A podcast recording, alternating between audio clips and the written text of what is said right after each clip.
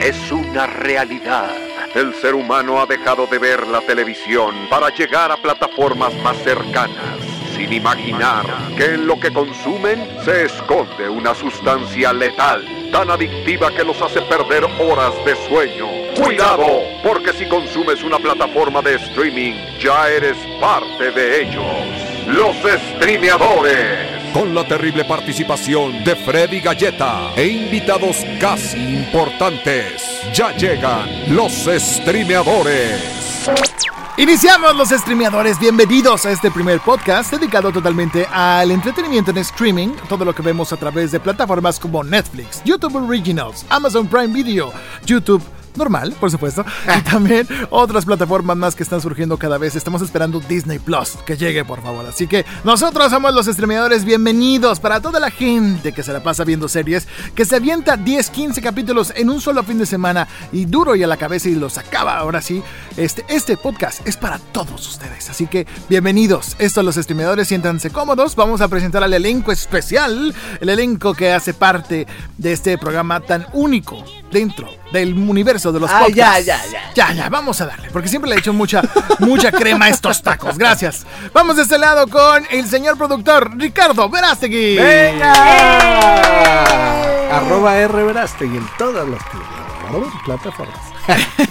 en todas las plataformas, Ricardo Verástegui. De este otro lado, la dama de la comedia, la dama de la locución, ella es Liliana Larraga. ¡Eh! Yeah. ¿Cómo Arroba? Lili Larra. Arroba Lili Ay, qué se sensual. ¿Será que es usted locutora, oiga? Arroba Lili Larra. Chicos. Les manejo ahorita todas las intenciones. ¡Vámonos! No, no es el podcast, no es el, no es el programa de Fernando Tapia. Esto es Los Streameadores.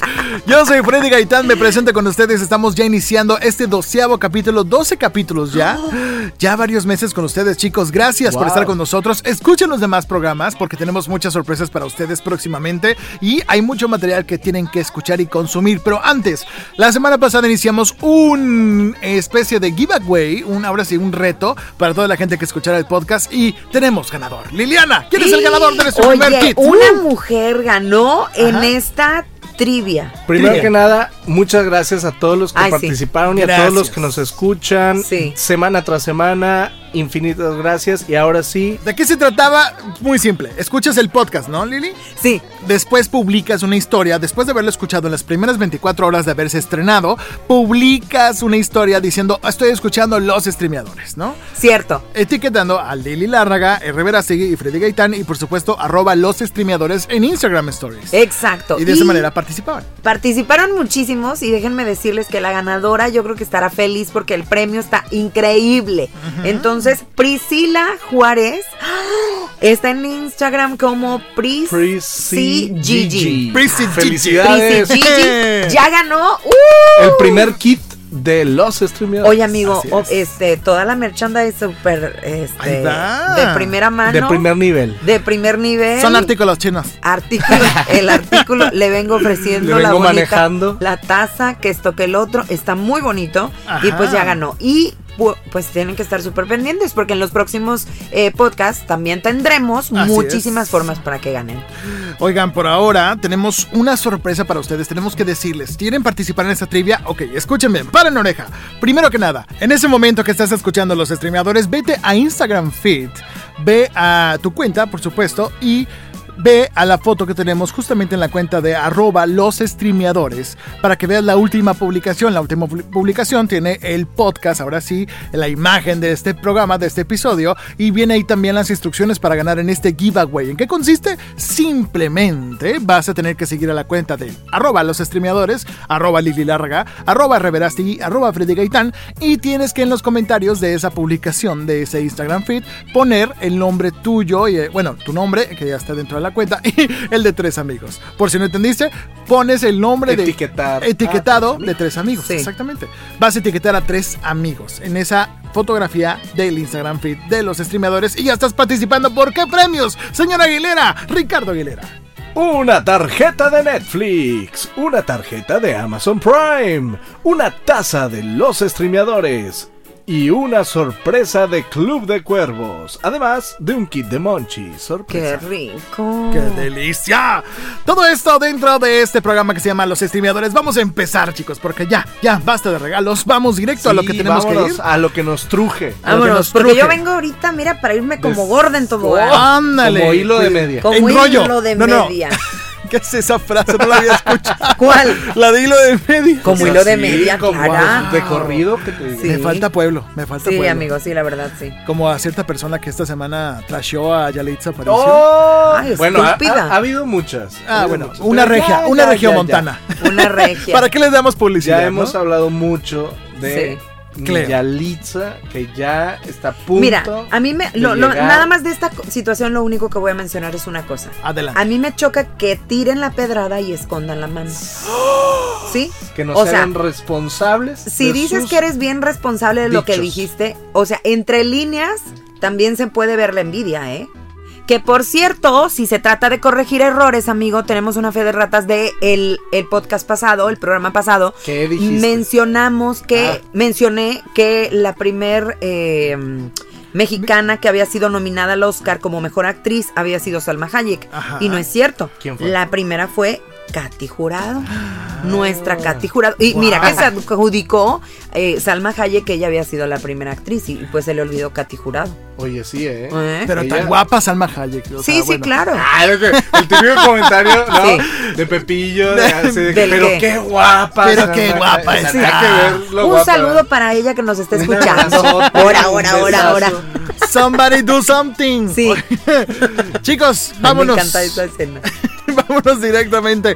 Es ¿Quién que sigue, sigue Sí. la temporada de premios. Ajá, Sí. sí. Por Sí, eso seguimos hablando de esto y, y- y por eso les eh, duele un poquito ya la cabeza de todo esto de los premios. Pero es que sigue la temporada, acaba de, acaba de suceder los Saga Awards. ¿Y qué pasó? ¿Quiénes ganaron? ¿Quiénes Oye, ganaron? No, los un- favoritos, la verdad de muchos, son los ganadores. A mí me pareció que estuvo buena. Ahí, A mí, ahí- me, me- a ¿O mí no me pareció gustó? que fue complaciente etnicultural. O sea, Ah, creo ya, que ya, todo ya. el mundo ganó. Sí, sí, sí, sí, sí. Hay de todo. Por ejemplo, Lo en que sí fue que respiramos un poquito de Sí. Roma porque ahí sí no estuvo nominado. Brillaron por su ausencia. Brillaron por su ausencia, pero todas las demás producciones este que sí están nominadas en los demás premios, Ujú. sí estuvieron nominadas en este y sí ganaron. Ganó por ejemplo Rami Malek, Ajá. mejor actor. Por este, Bohemian Rhapsody. por Bohemian Rhapsody. Cosa que no se esperaba. Ahora a ver qué pasa con los Oscars también. Yo, Yo, cre- yo creí que se lo iba a ganar Christian Bale. Yo también. pensé que iba a ser Viggo Christian Bale Mortensen. sentía yo. No, Christian Bale y bueno, Glenn Close que yo Es la gran considero favorita. que es la gran Sí. favorita Por The para Wife. ganarse el Oscar también. Ajá. Por The Wife ganó. Mahershala Ali de The Green Book. Es, Exacto. ay, genial esa actuación, me encantó. Sí, Sí. yo creo que también va a ganar o no. Bueno, ¿Quién ¿quién sabe? Ahí está dura la batalla en los Oscars. Pero bueno, mejor actriz de reparto tenemos a tu favorita, Lily. Emily Blunt, mi hermosa, que la verdad es que con A Quiet Place a mí me encantó. Y, Fue fantástica. y además estuvo nominada en dos categorías. Estaba por, por A Quiet Place y no recuerdo en la otra categoría que también estaba, pero guapa. Y su esposo, John Ah, Krasinski. que fue el director y productor de la Sí. película, no ganó. No ganó. Bueno, pues bueno, ya habrá Oye, a mí sí para me mejor elenco Black Panther. En, O sea, ah, en película. porque- Sí, estuvo. Fíjate que a mí- te digo sí. que fue complaciente. Sí, sí, ¿no? Sí. No, pero creo que fue. Se lo merecían, la verdad. Black Panther, el, el- el elenco de la película, creo que. Creo que es muy bueno. Sí. Y también de este lado, ya en área de, de televisión, tenemos que aplaudir a Darren Criss por, eh, ahora sí, la, peli- la serie de, De, la que vamos a hablar más adelante. Ah, más sí, adelante. sí, sí. El asesinato de Gianni Versace. Exacto. Oye, dijo unas palabras muy bonitas, la verdad. Sí. O sea, ¿Se acuerdan de propio. él antes? ¿Saben dónde lo, cono- lo conocimos? Yo no. Por Nadie- Glee. Por Glee. Claro. Yo no me acuerdo. Él Claro. salió en las, a partir de la segunda o tercera novio de- temporada. Ah, entonces de no. Kurt. Por eso no la vi. Exacto. Siempre ha sido mancuerna con Ryan Murphy. Después también eh, estuvo en otra producción. Exacto, es verdad. Es como. Siempre son. Oye, pero ganarle a Anthony Hopkins, ¿se, pa- se puede eso? Y tan joven. Y tan sé. joven. Qué difícil. Oigan, también en la actriz para una película de TV o miniserie, Patricia Arquette, Escape from Danem- Que Dannemora. dicen que está buenísima. ¿Sí? Buenísima. Oye, ¿qué pasó ella? ¿Se transformó? no? Oye, 20 kilos subió por este personaje. No más. Se deja ver Pues así. como Christian Bale. Sí, sí, sí, se deja ver súper, súper diferente y además es la típica actriz que no le importa verse fea cuando es una mujer súper guapa. Y la verdad fue bien logrado ese. Y ese todo para el premio. papel, ¿no? Para Ujú. el trabajo. Yo, uno, lo- uno haciéndolo gratis, Chihuahua. Hombre. Chihuahua. Oigan, Jason Bateman por Ozark. Ozark. ¿Se acuerdan de esa serie Sí. de drama de Netflix? Ganó también, eh, por supuesto, Sandra Oh, mi querida Sandra, Oh, por Oh, Killing que la Eve. conocimos en Grey's Anatomy. Sí, sí, sí. Y ahí, ella, antes de Y eso que fue la ella... de los Golden Globes. Exacto. Ujú. Y después viene el premio para actor en una serie de comedia que es Tony Shalhoub de eh, The Marvelous. Marvelous Mrs. Maisel. Que es el papá, ¿no? Hablamos Es un papel la semana increíble. pasada y justamente tú mencionabas, Freddy, que Sí. el papá era Fabuloso. fabuloso, increíble y pues precisamente ganó y no solo él, también ganó actriz Rachel Brosnahan. En una serie de comedia Rachel Rachel Brosnahan. Y lo predijo Eli, ¿eh? Cuando estuvo Sí, aquí. Dijo, se puede llevar muchos premios porque su actuación está buenísima. Así Está que increíble. ahí está la doble recomendación. Semana pasada Sí. y después el premio confirma que Mrs. Maisel, The Mar- Marvelous Mrs. Maisel, es una muy Sí. buena serie. Para, que vean que sí les recomendamos cosas buenas. Eh, para que vean, Oigan, ¿vieron la cara de Jane Fonda? Puso cara ¿De así cómo? como de... mm, en serio. Sí, o sea, como de... Bitch. O sea, Por Pero, Grace pues, and Frankie. sí. Ajá, que ya sale en esa serie.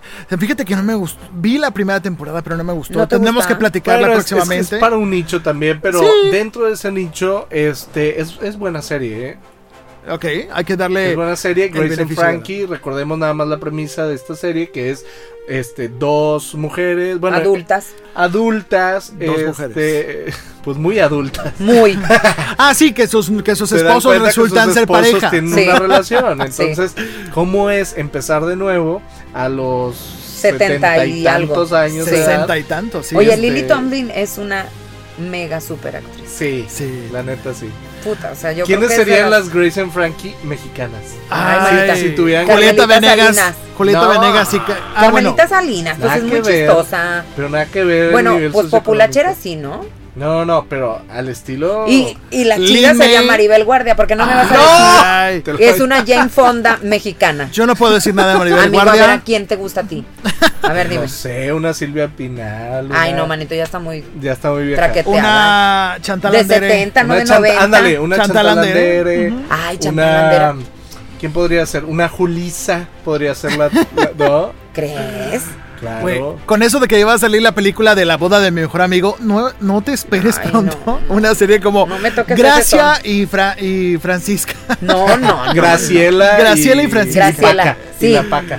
Sí. No, cállate. Bueno, Oigan, es que es que hablando de películas mexicanas, que por cierto, Mis Reyes contra Godines, sí Vamos está a hablar buena, más adelante, Sí está sí. buena, sí está buena. Sí. al ratito nos da su calificación. Vale, sí, mira, vale, ya vale. anda, ya anda vigiloso. Ya, ya quiere. Y una ya. vez, es que le dan mucho Sí. preámbulo No, vamos al ratito, vamos al ratito. Oye, mejor serie de drama. Ah, hay que de- anunciarles y explicarles, porque seguramente si estás escuchando este podcast y no sabes qué son los Saga Awards, te vamos a explicar rápidamente. Sí. Saga Awards son unos premios que se dan entre actores. Hay un comité de actores. Un que- sindicato. Un sindicato más Sí. bien, que premia a los mejores actores de las series y las películas. Y hay un premio especial que no hay en los Oscars, que es el elenco a una serie de drama, o sea, el mejor ensamble, El y el mejor ensamble. ensamble de una serie de comedia. Que en este caso, ¿quiénes fueron los ganadores, Lili?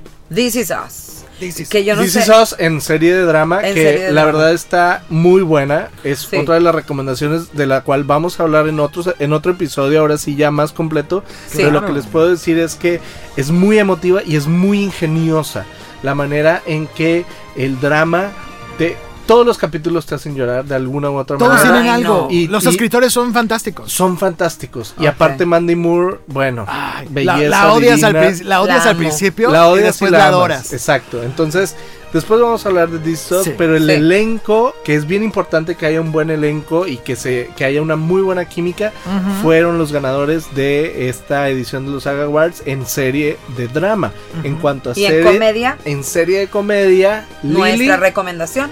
De la de semana pasada. Sí, Eli la recomendó. Yo creo que Eli, oigan, hay que tenerla más seguido. Sí, Porque le invitamos. aparte- Hay que O sea, hablarle, hay que hablarle para que venga increíble. al siguiente bloque la porque Claro. recomendará. The Marvelous Mrs. Maisel Sí. fue la ganadora. La ganadora. Y la Oye, verdad es que, o sea, me imagino yo que después de esto, oye, te moti- se motivan a que, ay, la siguiente temporada tiene que estar mejor. Y acabó muy bien un- esta segunda sí, temporada, está cañona. Sí, sí, Oye, le ganó al método Kominsky. ¿Cómo está eso? O sea, está cañón como esta serie de, no puedo decir de época, pero bueno, es del- ambientada en los años 50, Y muy bien 58. hecha. Fue arrasó dentro de estos premios. Vamos a ver qué Sí. pasa. Y con eso terminamos este primer bloque de los streameadores. Vamos con la sección favorita del público. Los datos curiosos con Juan Carlos Mendiola, con Juan C. Mendiola. Ya los escucharon, ¿verdad? ¿Verás aquí? Ya, ya. Escúchenlos también. Buenísimo. Saludos a Juanse. Saludos a Juanse. También a través de arroba los streameadores van a poder ver las cápsulas, los videos, para que puedan enterarse de esos datos curiosos de tus series favoritas. Vamos a un corte y regresamos con más a los streameadores. Ponerle pausa no servirá de nada. Llegarán en breve por ti los streameadores. Regresamos. Datos curiosos de tus series favoritas. Por Juan Carlos Mendiola. How to Get Away with Murder. El sobrenombre que Lila le puso a Sam, Mr. Darcy, es una referencia a la novela de Jane Austen, Orgullo y Prejuicio. The End of the World. A medida que la serie avanza, la ropa que usa James, el protagonista, cambia a tonos más claros y coloridos. Esto va de acuerdo a su cambio de personalidad y evolución a lo largo de la temporada. Estas fueron las curiosidades de tus series favoritas. Sígueme en Instagram como juanc.mendiola para descubrir más contenido como este. Anuncio importante, anuncio importante. Están de regreso. Están aquí los streameadores. Regresamos a los streameadores. Este es el segundo bloque del episodio número 12. Si estás escuchando esto es porque no tienes nada mejor que hacer. Así que bienvenido, ponte cómodo. Vamos a emprender nuestra máquina que nos transporta. Adelante, Verasti. Nos lleva directamente a Netflix. Hemos llegado, tío. Ay, es la parte de las series Coño, españolas. Miki. Oigan, Assassination. las, dilo tú con esa voz sexy. The Assassination of Gianni Versace. Erizó Ahora dime, el- dime el turn cuero. left, turn left. In the next stop. Está bueno. Imagínate un Siri con Lili Lárraga, estaría genial. A ver, hazle, Lili. No, no, no. Hazle, hazle, hazle, hazle. No, me da pena. Ay, Ay, no. Hazle Bueno, como si quieren, si quieren un Siri, A ver, hazle como le haces en la radio. Hazle como le haces en la radio. Ríete.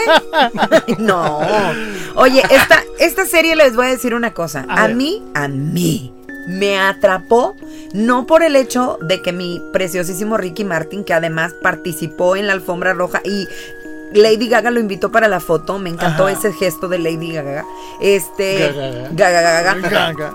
La serie a mí me atrapó. Pero espérate, Lili. Tenemos que dar el Ah. preámbulo. Tenemos que explicar por qué. Ok. A ti te gustó la serie, pero tú no eres de este tipo de series. Tú no, No. eres de matazones No, y de no, no. sangre. Cero. La gente se espera eso. Ya hay una primera temporada de esta especie de serie o producto de Sí, Netflix. Del Fue año pasado. Simpson la primera Simpson, temporada. ¿no? exactamente. Y ahora hicieron esta versión que es como una miniserie sobre Versace. Versace. Y que recién llega a Netflix. Y además que, bueno, para algunos que la vimos, eh, yo la vi, creo que yo la vi en Estados Unidos. ah, ok. En televisión de justo- Estados Unidos. Sí, o sea, justo en el momento que se estrenaba y todo esto. Pero la verdad es que era una serie que esperaba yo con mucha emoción porque no solamente la actuación de, de mm, Ricky Martin y Penélope Cruz, sino también del protagonista, que bueno, finalmente se gana este Saga Award por su actuación y la verdad es que fue increíble, que es Andrew... ay, Conanan, el Cunanan. personaje. Es que nunca lo puedo pronunciar. Andrew Cunanan. Entonces, la verdad es que, bueno, todos conocemos la historia, todos conocemos el final, todos conocemos lo que trágicamente pasó en la vida de Gianni Versace, pero eh, la interpretación de cada uno de los personajes es- está Sí. tan bien realizada. Edgar Ramírez es eh, Gianni Versace. Ajá. Está idéntico. O Se sea, entiéndeme, mucho. entiéndeme que tú ves la serie Exacto. y justo cuando él, que es la primera escena. ¿Sabes lo que me dio más cosita? Las ¿Qué? partes en las que salía el, cuer- el cuerpo en el ataúd. Ay, no, cállate. Es horrible. Sí, o sea, yo sufrí todo eso porque aparte yo recuerdo que cuando estaba, ch- estaba chiquita, Ajá. pasó todo esto y mi mamá decía, ay, lo mataron. Y yo, ay, ¿qué? Tú ni tienes nada de, de ser diseñador. De Versace. y me dijo, no, idiota, pero es que es como un, un así, o sea, un Un súper... Sí, en ese momento yo creo que todavía no existía la gran cantidad de diseñadores que hoy en día conocemos y Claro. él era como el más emblemático para la, para la industria de Hollywood. Entonces yo me acuerdo que cuando pasó fue un súper suceso y ya ver la historia, además ver el parecido de, de- de Edgar Ramírez y en ese momento yo me acuerdo que me aluciné tanto que veía las entrevistas con él y él decía, yo desayunaba, comía y cenaba el personaje. O sea, siempre lo estaba trabajando tanto Wow. que me preparé mucho y la verdad se nota. O sea, el novio de Gianni Versace en esta historia, pues es Ricky Martin, como Antonio eh, D'Amico. D'Amico. Y también la interpretación de él, o sea, en el momento justo de Es desgarradora. eh, del asesinato es muy buena. O sea, Pero sientes el, el terror. no te esperas que Ricky. Martin vaya a actuar así. Mm, mm, O sea, la verdad. Hay gente que no le gustó tanto la actuación de Ricky Martin. Bueno, sí. Pero eh, bueno, es que también depende. Depende de qué tanto de- lo odies o lo ames Sí. a él, ¿no? Y depende que tanto estés acostumbrado a cierto, por ejemplo, al melodrama o al drama. Eso me, Exacto. eso me dio mucha ¿no? risa. Está cañón que hay muchos emplazamientos, Ricky, tú sabrás mejor, Ajá. que se enfocan en los personajes cuando están pensando o de que, ah, tengo que ir a Miami y hacen zoom in a la cara, Sí. música, como en las novelas mexicanas. Está muy loco. Sí, sí, sí. ¿Por qué harán esa fórmula? Digo, supongo Bueno. que da la historia para eso. Sí, Pero- la historia es un poco frívola, Ajá. porque también el tema lo, lo amerita, pero también es parte de, creo yo, la mm, el estilo de Ryan Murphy, ¿no? Sí. Ryan Murphy, recordemos que eh, pues es productor, primero que nada, pues se hizo famoso por Glee, ¿no? Después hizo American Horror Story, Ajá. que es eh, la pues la serie de antología que precede a esta que eh, es, es American igual, Crime igual Story. que American Crime Story, pero American Horror Story tiene que unas 5 o 6 temporadas Sí. donde eh, pues son cada temporada es una historia distinta de terror Y Sí. original. y original y entonces American Crime Story cada temporada es una historia de crímenes caso. O casos por resolver o que ya sucedieron que fueron muy famosos este y entonces yo creo que el estilo de Ryan es un poco también hacia eso no hacia no tomarse tan en serio la no como que no es un drama ¿No drama viste- es un poquito un No- dramedy ¿no? Ándale. ¿No viste decirlo. Queens? exacto Scream Está Queens increíble también Scream de Queens. Ryan Murphy Véanla. y es un poco también el estilo de FX y de Fox, ¿no? Ándale. Que, es, que es también como, sí, pero un poquito de humor negro. ¿ok? Muy o sea, Oye, y la que sí no me gustó es Donatella. ¿Por qué? No sé. Penélope Cruz, Cruz está ¿no guapísima. como...? No, la verdad es que no. O sea, sí creí que iba a ser un poco más el papel como dramático, ¿me Ya. explico? Pero alguien me explicó. Parece más una Me parodia. explicó un amigo, no, me, me explicó un amigo que la personalidad de Donatella es esa. Ah, O sea, Muy me fría, dijo, muy realmente, fría, muy el, tabla. sí, realmente el personaje de Donatella es una italiana que tiene pues muchísima lana y que toda la vida vio por su hermano de una manera diferente a la que nosotros como mexicanos ves por tu hermano. Ajá. Entonces, el momento en el que ella entra en escena, para mí fue así como que me esperaba más. Pero ya entendiendo el personaje, pues creo que lo interpretó bien, Sí, ¿no? sí, pero bueno, no te, te enamoraste más de otras interpretaciones en Sí, esa serie, definitivo. sí. Y Darren Criss está loco, está crazy, su interpretación, sus gritos, su desesperación, sus diálogos, está loco. Jamás yo me quedé con él con una imagen de ese este Tierno. tierno personaje, pareja de Kurt que está abriéndose la vida, este, ahora sí como con su, como su nueva pareja homosexual. Y ya no, ya En Glee, en en Glee, Glee. En Glee. exactamente. Y ahora no, me lo cambiaron todo a Darren Criss. No, pero está cañón, ¿eh? Está increíble. Entonces, son eh, alrededor de, déjenme les digo, nueve episodios. Diez episodios. Nueve episodios, exactamente. Sí. Que van tratando, porque este personaje de Darren Criss, Andrew Cunanan, el asesino de Gianni, no solamente mató a Gianni, Sí. mató a otros Ujú. cinco sujetos más. Exacto. Y Es de una- un y- asesino en serie. exactamente. Y era bien extraño su caso. Pero bueno, todo el, el diseño de producción está increíble también. La Ahora, música. yo sí que tengo algo que platicar de esto. Adelante. A mí me molesta mucho que romanticemos a los Eh, asesinos. Ah. Que hagamos una especie, lo que pasó con You, por ejemplo. Sí. Que eh, pongamos en una balanza y digamos, ay, bueno, pues es que no estaba tan loco, pues es que sí está bien. O sea, el que hecho de que hablemos abiertamente sobre un asesino y que no, por ejemplo, como esta serie de la que vamos a hablar más adelante, eh, La de Ted Bundy, está romantizando, o ¿cómo se puede decir? Pues ¿Sí es lo que no- bien, romantizando. Es que es difícil porque los personajes sociópatas o psicópatas o asesinos en serie tienen esto, que son charming, como decíamos la vez pasada Sí, del personaje sí. este de Fire, el documental. Es son súper encantadores. Entonces, Ajá. o te pueden vender algo súper. O sea, te pueden vender piedras o, y, y después te pueden matar. Pero y estamos, amigo, en una cuenta. sociedad en la que ahorita cualquiera se hace Pues no, es lo que, no es lo que están haciendo en series con la serie de Selena, con levantar el personaje de, de. Yolanda Saldívar. Exacto. Cuando yo me di cuenta que el personaje razón. ya iba por ese rollo, dije, ay, ¿saben qué? Bye. Bye. O sea, nada más que aquí, pues claro que la, la- la temática del personaje no era la que le esperaban porque todos el nombre te vendía más de lo que pasó. Que realmente yo creo que pasó sin pena ni gloria, ¿eh? Porque ahorita ya te preguntan, oye, ¿y ¿viste el final de Selena? No, no lo vi. O sea, nadie que conozco que lo empezó a ver conmigo la serie, la terminó. Porque Pues no. no, o sea, le dieron un giro que no era. Y en este caso, repito, lo que no me gusta de mm, Ya le- llegar al tema de los crímenes en donde hablas y, y ves la psicología de un personaje y todo esto, sí creo que no estamos en el momento en el que debemos como sociedad de poner en un estandarte a alguien que, que cometió un crimen, Pero es que ¿no? Es que no estás poniendo. Yo bueno, es que hay una delgada línea entre Ajá. humanizar a alguien, a un personaje, pues que hace cosas malas, y eh, Exaltar, y Idealizar. hacerlo exaltar el héroe. delito, ¿sí, me explico? Sí, sí. Eh, eh, como las películas o, o las series de narcos, por ejemplo. Ándale, Mucha gente que dice ándale. es que porque Pablo hacen Escobar apología, apología del delito como si fueran héroes. Pues es que así pasó, o sea, así eran estas personas. Eran a lo mejor muy encantadores en su vida privada, pero a lo mejor cometieron actos muy, muy locos, muy inhumanos, muy... Ahora, que esta crisis, esta crisis que estamos hablando de, de este, de esta plataforma como Netflix, Ajá. ya la vivió la televisión mexicana. ¿Estás Eso de sí. acuerdo? O sea, es en distintas épocas, pero era como, ay, sí, ¿por qué están hablando de sexo? ¿Por qué están hablando de esto? Cuando estaban las, las novelas en todo su apogeo. Claro. Y ahora que ya llevan a la realidad todas estas cosas, estas historias, y las ves en streaming, dices, Hay un nuevo dilema. exactamente. Entonces, pues son situaciones, ¿verdad? No por nada, muchas producciones, muchas series cuentan historias de estos villanos, no para exaltarlos o hacerlos héroes, como dis- bien dice Verástegui, y no tampoco, tampoco para normalizar o romantizar, pero sino para contar una historia verdadera, porque en este mundo, en esta vida, señoras y señores, no hay gente buena ni mala. No todo es negro ni, Ni blanco. todo es blanco. no todo es Yalitza o Elsa Burgos. ¡Ah, ¡No! esperen! ¡Ay, no! Oye, y hablando de este tema, eh, Netflix pidió no ver a Ted Bundy como, precisamente como dices tú, o sea, no, no verlo como alguien...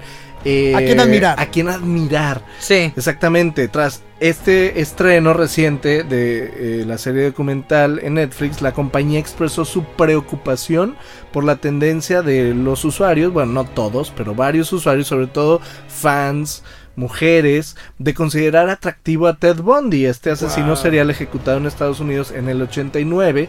Digo, pues ya, ya está muerto, obviamente, pues se puede, la gente puede opinar lo que quiera, pero que me pareció interesante que Netflix se tuviera esta posición, vaya.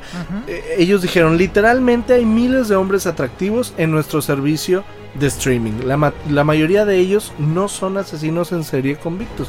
Y está, está muy raro que Netflix se meta pues en un asunto que debió haberse quedado como comentarios de redes, ¿no? Sí. Y sobre todo, yo creo que lo hicieron porque viene una película precisamente Ah. protagonizada por Zac Efron Ajá. que... que- Va a que, personificar Zac a Ted Bundy. Que, que personifica a Ted Bundy. Y lo que hace muy bien. y ya sacar- Las fo- fotos que se han filtrado Ah. está cañón. Está idéntico. Sí. Pero sí, yo vi el trailer, no sé si ustedes vieron el trailer Yo no lo de la visto. O sea, película. Lili, tú sí le pagabas la fianza a Ted Bundy. Ay, claro. Al Efron. A Justo claro. de lo que estaba Ay, no, quejándote, ¿no? La vieja diciendo que no. Que Se la estás, y se la estás así, tienes así saliva en tu... se me, me- me lo estoy saboreando. Oye, pero es que en la en el trailer de la película Pero pues pobrecita, pobrecita me iría a hacer trenzas. no, Oye, amigo, eso que dices está muy, está muy cañón. Porque aquí en Monterrey tenemos nuestro propio Ted Bundy, que Claro. mucha gente romantiza. Oh, Diego. Santoy, Diego Santoy Santoy. Riveroy. es verdad. Sí. Riveroy, El todo el mundo lo Santoy. adora. Bueno, a lo mejor Netflix lo busca. Porque fueron sí, conversaciones con asesinos. Así se llama esta serie. Donde van a hablar con varios ¿eh? Oye, sí asesinos. es cierto, eh. Capaz que sí. ¿Qué pasa? Oye, pues es que Oye, eso espérate, pasó. y- Él y- se casó y- con una fan. Se casó con una fan.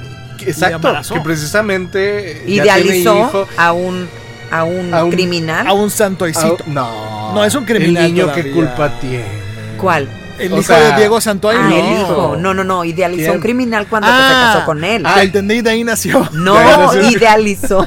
Oye, pero ya tienen película, ¿eh? Ya. Hay un Ah, sí, Cumbres, video ¿verdad? home súper horrible. El asesino de Cumbres. El video home horrible No, que o hicieron. Cumbres, ¿no? O algo Sí. Cumbres, que creo que se llamaba. Y las actuaciones bien patas así de Creo que ya tienen dos. Ay, no. Dos películas. Yo una vez que no tenía nada que hacer me puse a verlo en YouTube y dije, es neta. Hay tantos reportajes, Lili, están genial y Oye, también. pero Y hay yo viendo reportajes. cochinadas. Sí, sí, sí. Para perder el tiempo está padre de que de pronto ver de que la historia detrás del mito. Diego Santos. Ay, yo soy bien fan de la historia detrás Eh. del mito. sí. Pues Oye, esperemos y las conversaciones, y la, la conversación o la Ajá. entrevista más bien de Era. esta niña Erika Peña Cos con Joaquín López Dóriga, ¿te acuerdas? Cuando decía entonces Diego me obligó. Sí. Y entonces Joaquín López pero eh, díganos, eh, eh, ¿sí, no? A ver, díganme la neta, ¿ustedes creen que haya sido una, una especie de complot de ellos dos? Híjole, yo Tengo crimen? mis dudas. Pero Tengo que- mis dudas. Es, No que, tienes es nada. que es eso. Es que es eso. Cuando, cuando se mezcla este un poquito la, la imagen, ¿no? Que tengan una buena imagen, que tengan una imagen Sí. como que este Agraciada. agraciada, Que sean niños bien. onda, un carisma. Digo que no era niño bien, porque No. realmente un niño bien no hace eso, pero que sean niños entre comillas, Millas, eh, sí, que de están buen, bien de en buen una ver, de posición buena posición económica. económica, la gente empieza a dudar, ¿no? Es Sí. psicológico, Yo me acuerdo que yo vivía, en, estaba estudiando y yo vi- vivía en Ciudad Mante y me acuerdo que circulaba ahí, todavía ni tenía Facebook yo, circulaban ahí este fotografías y decían, están buscando a este chavo y todas mu- todas las chavas que estaban en la universidad decían, ojalá lo encuentren y me lo manden para acá porque está bien guapo. Y yo es neta, o sea, va mató a dos niños. Pues es lo más Qué terrorífico horrible. también que, que, que muestran Sí. en el documental de Netflix de Ted Bundy, que todas las chavas a las que les preguntaban decían, híjole, pues es que es me difícil. subo a su carro. Es difícil Yo de sí le pago la fianza, que él super aparte todas las del jurado, las las las que Las que testificaban. Exacto. No, la- las que están Ah. en el en el juicio, no, Ah. eran mujeres.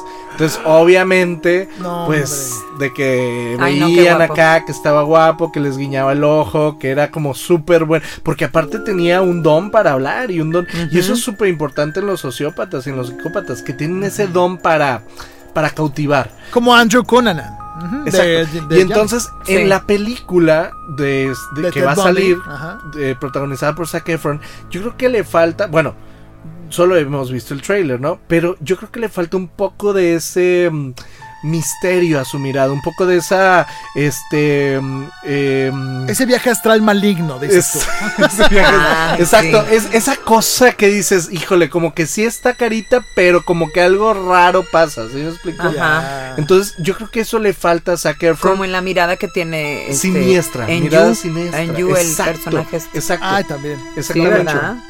Entonces, bueno, por el trailer de la película de Zac Efron, Sí. eh, está muy romantizada la idea de, eh, del, eh, de Ted Bundy, Sí. Ajá. pero porque así era, o sea, también... Oye, pero sí da miedo, porque de- yo veía, por ejemplo, ahí en Twitter los comentarios era de que, ay, es que no la vean solas, porque está de miedo. Ay, no es y te empieza a dar miedo porque la persona, o sea, el, el, el asesino, hacía cosas que normalmente puede hacer una persona así de que... Es que No sí sé. está muy escalofriante saber que una persona... em, Con tanta sangre que fría. se pinta, ajá, que se pinta a sí misma de una manera puede llegar a hacer actos tan atroces, ¿sí me explico? Sí. Y también yo creo que no es uh, em, Pues es... no Perdón. es humanizar lo demás, pero también todas estas em, documentales te exhiben que siempre hay un pasado, que siempre hay un porqué. Dicen ¿no? que la pornografía fue el original móvil de todo este asunto. ¿En serio? En este tipo.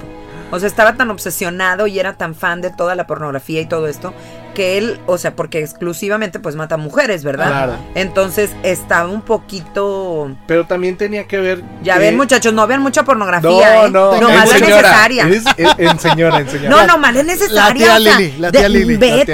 tantita, pero, o sea, todo el día estar viendo. Quítate pues, la comezón nomás. o sea, pues Oye. este nomás abre y ya está viendo ahí piernas y todo.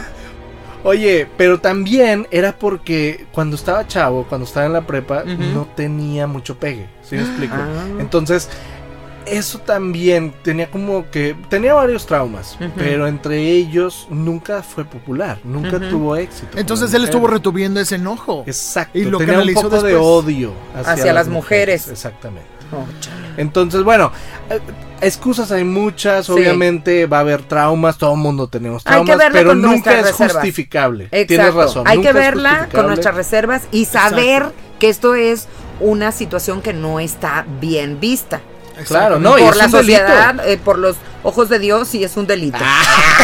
Y por la ya para Lili. En señora. señores. Claro, no yo señorial siempre. Por Oye, el son cielo solo- y la tierra, que te digo. Son solo cuatro episodios. Eso está mal visto en el cielo y en la tierra.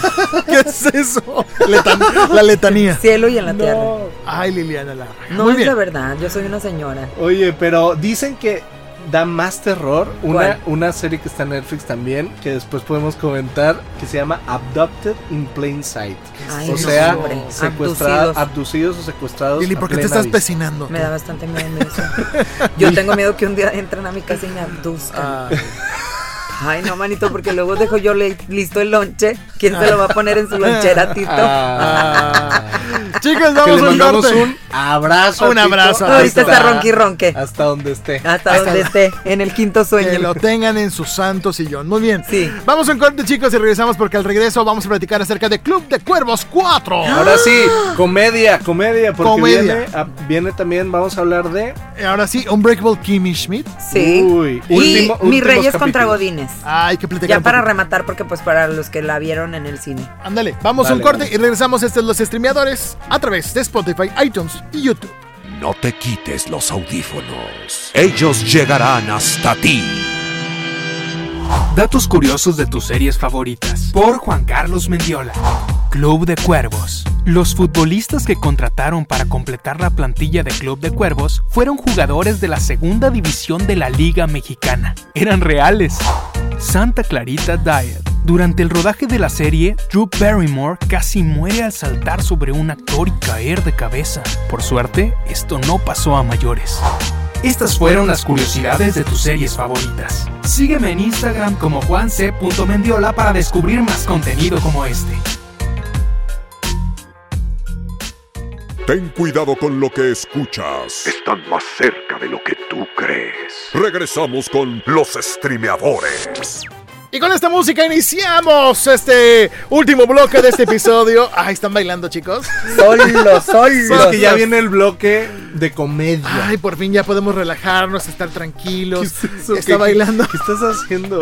No sé, Lili Larga está bailando. Pero- ¿Qué es eso, el paso ver. de que del tucán. no sé, algo. Inventé un paso hoy De, nuevo. de- de la lavadora. Es Sí. una de, esos, de esas canciones de alacena, ¿no? De que sopa de caracol, mayonesa y todo. Chicos, vamos a este bloque donde vamos a hablar de Club de Cuervos 4. Uy, Nunca pensé que llegara hasta la temporada 4. la mejor temporada. de No soy fan de Club de Cuervos. Uy, ya no. se los dije la primera vez, acuérdense. ¿Cómo es posible? ¿cómo? Nunca he sido fan de Club de Cuervos, les voy a decir ¿Pero por qué. por qué? Porque me parece demasiado sosa la historia. A ¿Qué mí, dijiste? A mí se me hace de las más profundas ¿En que se han hecho en, el, en, mm, bueno, en español. Mariana Treviño, te voy a decir una cosa. Mariana Treviño a mí me fascina en donde la pongan. Pero ahí no me gustó. Pero te voy a decir una cosa. El ¿Cómo tema- no te gustó Mariana es que Treviño el si es el mejor personaje de la Exacto, serie? es el mejor Es personaje. Se lleva todo siempre. Bueno, la amo como quiera. No, mira, lo que sucede con Club de Cuervos es que eh, puede parecer de fútbol, pero Sí. obviamente habla de muchas cosas, entre ellas relaciones familiares, Sí, sí, sí. mafias, dinero, Sentimentales. cosas personales, Política en esta. política, no en la pasada, Ah, en la en pasada. la 3 fue toda de política, Oh. incluso hubo una campaña. Pero lo más padre de Club de Cuervos yo creo que es la, mm, la actualidad con la que presentan las cosas. Es como cuando veías Los Simpson y hablaban en el capítulo de algo que estaba Recién aconteciendo recientemente. Cañón. yo creo que Club de Cuervos tiene eso que mm, seguramente no vamos a volver a ver pronto en otra serie mexicana o en español que tomaban cosas que estaban pasando en la actualidad y las rehacían como parodias y sacaban provecho o se burlaban de ellas por ejemplo en esta cuarta temporada pues obviamente Hay guiños, hay guiños a Andrés Manuel. hay guiños a AMLO, hay guiños a Imagen TV, Ajá. de la cual hablábamos la semana pasada. Sí, de hecho, sí. es el villano de, las, de esta temporada, el director de esta tercera cadena de televisión. Pero en esta, yo creo que eh, es la más importante de todas porque de hecho Gasa Lasraki, director y productor de la serie, lo dijo. Es a donde quería llegar desde el principio, pero no podía llegar a, a la Z sin antes contarte todo el abecedario. ¿sí me explico? Entonces, esto es realmente un muy buen cierre. Así debía ser, así tenía que ser, creo yo. No sé ¿Y qué ya no les para más o qué? ¿Mande? ¿Ya no les daba para más o qué? No, sí daban para más, pero yo creo que iba a forzar, ser muy forzada la historia. ¿Tú Yo creo crees? que fue un gran intento, fue un gran avance, como alguna vez lo hicieron con Héroes del Norte de Gustavo Loza, que también llegó a una cuarta, tercer, cuarta temporada, creo. También terminó porque la historia ya no puedes forzarla. Pero para mí, de verdad, fue un gran, es un gran inicio de un nuevo estilo de comedia desde que empezó hace ya cuatro años. Club Sí. de Cuervos rompió barreras, rompió el estilo Rompió de la esquemas. comedia mexicana, metió y creó personajes icónicos nuevos. No era el clásico mi rey, no era el clásico guapito, Exacto. no era el clásico vaquero, era algo diferente. Tenemos un Hugo Sánchez fantástico. Sí. Es un personaje completito, redondito, que hay demasiado en la comedia mexicana, hay demasiado en nuestro entorno mexicano de ese típico Codines asistente que está fantástico. Exacto. Y todos los personajes son redondos, como tú, como, como tú bien lo dices, pero aparte sí rompió muchos esquemas porque fue de las primeras producciones que se hicieron en. Netflix a nivel mundial, originales, y fue un trancazo porque realmente... ¿Qué es- tiene que se estrenó cuatro años, no? Sí. Sí. tres. Tres, ¿no? Cuatro No, cinco cuatro. años. Ujú, Fue como en 2015. Quince. Exactamente. Sí. Y creo que cierra muy bien. Este. Rápidamente les platicamos, Sí. para la gente que viene de la temporada pasada, en la temporada pasada, la historia central de la serie de la temporada era que Chava Iglesias, acá, acá, acá, Luis Gerardo Méndez, AKA. AKA, exactamente, no pues, podía pronunciarlo en inglés. Luis Gerardo Méndez, pues estaba buscando la, eh, ahora sí, ser el gobernador de Nuevo Toledo, o el alcalde de Nuevo Toledo, no me acuerdo bien cómo está situado, pero lo que sí es que no lo logró, obviamente, todo era para salvar al equipo de los Cuervos y regresarlos de Puebla a Nuevo Toledo. Y ahora en esta nueva temporada, al principio está el dilema de que vamos a perder el equipo, no lo vamos a perder, pero después, o por obvias razones, por eso no podría continuar la serie, lo recuperan y hay una nueva, nuevas catástrofes entre ellos. El, el tema central es el problema con el papá de Isabel Iglesias y Chava Iglesias. Que Lili, no sé si te acuerdas, en la tercera temporada vimos Sí. un backstory del papá que en su juventud cómo llegó a ese pueblo de Nuevo Toledo y cómo se hizo rico y construyó fábricas y todo de la noche a la mañana. Sí. Y le atribuyen que existe que el papá de Isabel y de Chava realizó un asesinato a un lugareño de esa ciudad. A un campesino. A un campesino. ¿Qué, qué, qué, qué, qué? Tan, tan, tan. Drama. Pero bueno, en esta temporada eh, se van contra Ahora sí que son los outcasts de Exacto, todo el país. Ahora sí que ni ellos como dueños ni el equipo ya son los favoritos de nadie. Entonces ahora sí que ellos son solos contra el mundo y no solo y, y- y cuando decimos contra el mundo es literal. Literal. Literal porque también es contra, pues no solo los dueños de las, Las televisoras, televisoras, el eh, la FIFA, sino Los que también los patrocinadores, se viene el mundial, están en la organización de todo esto, por eso digo que tiene mucho de actualidad Sí. y es una joya la verdad y creo que cierran muy bien y en su mejor momento. Y no sé, Freddy, Sí, sí, pero todo el mundo llora en, es el- algo en ese fantástico. final. Es algo fantástico. Yo lo Muy voy a decir. Ah, es cierto, No, es no, cierto. no, no podemos spoilear, pero es algo muy romántico cómo cierran con cada personaje, a todos les dan su lugar, a todos les dan su final. Hay un gran epílogo al final que no se pueden perder. Vean el último capítulo, creo que es el 10. Y todos tienen muchas, eh, ahora sí, muchas formas de terminar esta serie. Todos terminan con un triunfo, con un éxito o con un castigo. Así que vale la pena. Es una gran serie mexicana de este nuevo siglo.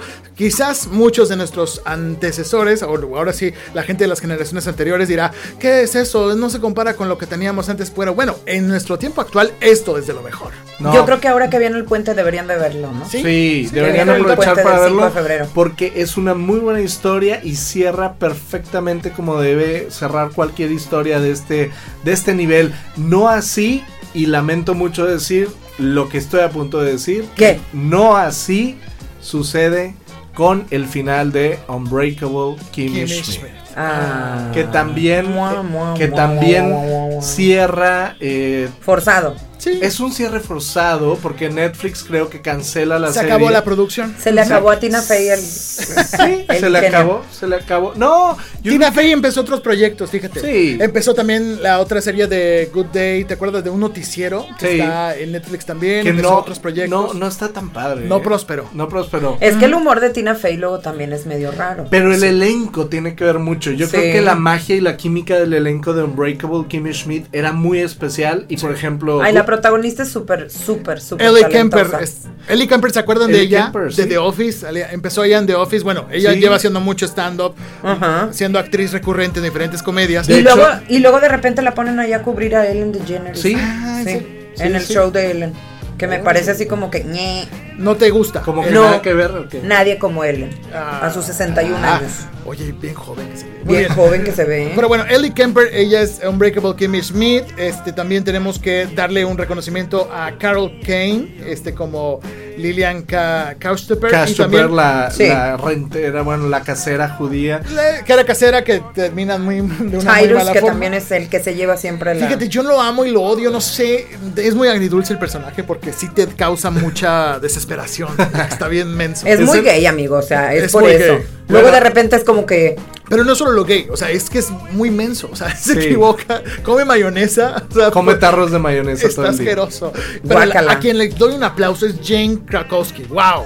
¿Se acuerdan de ella en Terry Rock? En 30 Rock es buenísimo. Wow. Y en eh, Viva Rock Vegas de los Sí. Picapiedras, esa película es una actriz ya de, de mucho tiempo. Que ahora tiene cuerpas. Se ve Cuerpazo. guapísima.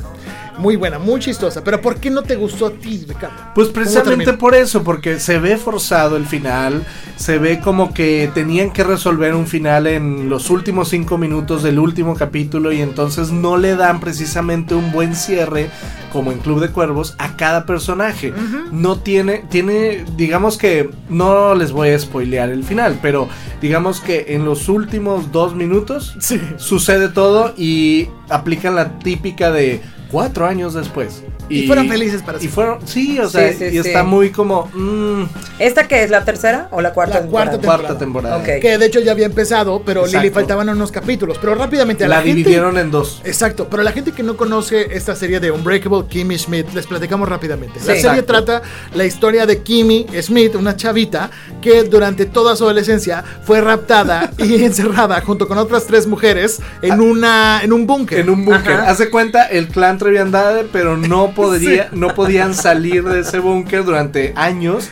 Y entonces cuando por fin la rescata la policía años después, pues ella Está no- en los noventas. Exacto, sigue, Y desconectada sigue instalada en los noventas. Entonces cuando sale, sale en los 2010 Ajá. y entonces ya el mundo cambió completamente. y Entonces ella sigue muy aniñada, sigue conservando esa inocencia y yo creo que el personaje se mantiene fiel Sí. todo el tiempo, pero ella como actriz ya se veía un poco mayor. Entonces Sí. yo creo que fue un buen momento para Fue un buen terminar la tema, serie. fue un, ah, exacto, porque luego iba a ir creciendo más. Fue un- es un gran guion, es una gran historia, creo que la pudieron haber explotado más. Sí. Las chicas que estaban en este búnker atrapadas les, les llamaban las chicas eh, las Topo. small, las chicas topo, Las chicas topo. las small girls y quien las había metido ahí era un- el jefe de una secta interpretado por John Hamm, quien, Sí. quien lo recuerda por Mad Men, el Mad Men. Don Draper. O que exactamente. lo recuerda porque no usa pantalones, perdón, no usa ropa interior. También. Oye, sí, es un ¿En Sí. Es- en serio, ¿cómo Sí, tendrá todo ahí? Porque pues siempre se ve.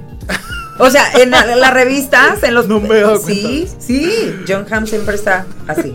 Si no, pregúntenle a Isa González en, en ¿Cómo se llama? Ah, Baby. sí. Ay, Baby Ah, Driver. Baby Driver. Claro. Exacto. Ahí compartió créditos. Pero bueno, Sí. es una gran historia, sí vale la pena verla si te gusta el humor de Tina Fey, el humor de Terry Rock. La un- veré. Es una serie muy, muy este, fresca para pasar el rato, para pasar las horas, para reírte sin pensar mucho. O sea, no tiene que tener una gran continuidad. Obviamente es, es bueno si la ves este, Desde seguida, Ajá. cronológicamente. Pero es, es algo, pues es un humor muy, muy sencillo, muy absurdo, muy Tina Fey. Y pues es eso, nada más disfrutarla y Exacto. ya. Ok. Exacto, así que también tenemos que tocar rápidamente el tema. Se estrenó una película mexicana que vale la pena recomendar porque es un gran también, un gran avance de nuestra comedia mexicana. Fíjate Mis que- Reyes contra Godines. Fíjate que Mis Reyes versus Godines o Mis Reyes contra Godines eh, no es la típica película mexicana de comedia, aunque se vende como que sí. Tiene eh, dirigida por Chava Cartas, quien también dirigió Soltera, Treintona, Soltera y Fantástica, con Bárbara Mori. A mí me parece que este tipo de comedia que hace Chava eh, tiene personajes redondos, tiene buenas actuaciones, tiene actuaciones naturales y sobre todo tiene guion original. Eh, en este caso de Federico González Compeán, una idea original. Mis Reyes contra Godines creo que es algo que, que no por nada es ya la tercera película más mexicana más vista en el cine. Sí, tan solo detrás de eh, ¿Qué culpa tiene el niño? Exacto. Y la de Eugenio Derbez, la de. Loreto, ¿cómo se llamaba? Nos aceptan devoluciones. Exacto. Que las tres se me hacen buenas eh, candidatas o dignas candidatas a, a- a- a una buena comedia. No tiene que ser. Mira, nosotros amamos Roma y yo te puedo decir que al igual que considero una eh, obra de arte Roma, también puedo valorar el esfuerzo de una buena comedia. O sea, no todo es negro y no todo es blanco, como decíamos hace rato. O sea, Ujú. Mis Reyes contra Godines creo que es una buena propuesta. Eh, de comedia donde los personajes no son estereotipados, o sea, aunque parece ser que vas a ver el típico mi rey estereotipi- est- ¿Qué estereotipado, onda, Pops? ¿Cómo estás? Pops? Exacto. Sí. se- sí son naturales, se ven reales las actuaciones y te crees perfectamente que Pablo Lael, que está muy bien en su personaje, o Regina Blandón, eh, Que de todos yo creo así. que la de más carrera es Regina Blandón. Sí, podría decirse. Bueno, Digo, la, Pablo este, ha hecho sí. muchas novelas. Pablo sí. Y Regina Blandón, digamos, son como El nombre, los, los nombres. los nombres. Está Diana Bobbio, que lo hace muy bien también. Que ya Está- por fin se le está, es Regiomontana, se le está dando ese mérito. Ella había salido en esta película que se llama Hasta que la boda nos separen. ¿la? Exacto. Ajá. Que era como mockumentary mexicano. Estaba muy bien planeado, estaba Sí. divertido. Yo vi tu entrevista, amigo. En serio- ah, viste la entrevista. Me sí, le hicimos una entrevista, gracias. Sí. No era una entrevista, era un jueguito. Era una Pero está padre. Estuvo Sí. padre conocerlos y ver un poquito más de ellos sobre esta temática. Está interesante la peli. Te voy a decir la verdad. Cuando veo películas mexicanas digo, tengo que verla. O sea, porque hay que apoyar. Sí. Pero esta, dos amigos me dijeron, ni vayas, no me gustó. Está súper y así, o sea, mal, mal rollo. Entonces, ahora que me dices, me voy a tomar el tiempo de ir este fin de semana y verla, porque realmente, a veces sí es cierto, estigmatizamos a las películas de comedia mexicanas porque tuvimos una mala experiencia, por ejemplo, con esta de, Chap- de Chaparro, que ahora la van a hacer en Ah, de segunda No parte. Manches Frida. No manches Frida, o sea, ahí dices, es neta. O Que por ejemplo, esas películas, perdón, este, como la de Omar Chaparro, pues Sí. son refritos del refrito, la copia de la franquicia. Y entonces en eso ya se le restan puntos por default. sí. O la de los tres idiotas. ¿se O la de Tres esa? Idiotas, o muchas de las Sí. que han hecho recientemente en el cine mexicano de comedia ligera, por así Sí. decirlo. Pero bueno, la historia, la premisa es. Gracias, Lili. ¿Qué más? Sí. Sí. La premisa está interesante, está padre la idea, está genial el guion, cómo empieza. A mí no me gustó cómo termina, cómo se transforma, no se los spoileo, pero. Lo que pasa es que tienes razón.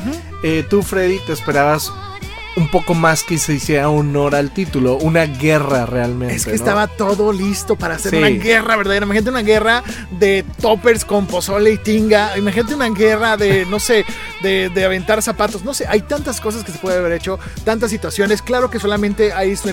Lo que más le aplaudo es la participación del señor Carlos Vallarta. Qué increíble y qué chistoso. Hay varios cameos, hay varios cameos muy padres, Muy y sobre todo hay una sorpresa al final, Ah. después de los créditos, una escena post créditos que tienen que ver porque tiene, la puedo decir, tiene que ver con un personaje del cómic Regio Montano que va a tener su próxima película. Yo sé, yo sé. Eh, no lo voy a decir, no voy a decir. No, dilo, No, dilo. pues, vamos a Lo decirlo. digo. Cindy la Tiene Regia. algo que ver, no vamos a decir que tiene Sí, algo sí, que sí. ver. Cindy la regia. Cindy la Regia, la cual va a tener su, su película dirigida también por Chava Ese es un Cartas. trancazo, va a ser un y va a ser un trancazo. Es, eh, es algo bien curioso. Ricardo Cucamonga la conocimos hace tiempo Sí. por su trabajo en Cine La Regia, por estar tan cerca de los estudiantes cuando éramos Verástig y yo estudiantes. Exacto. Pero de verdad se le aplaude que algo así llegue a trascender de esta forma y busquen hacer una producción de este tipo. Exacto, y que haya podido pues vender y franquiciar Y su traspasar trabajo, el trabajo. traspasar el trabajo de, de,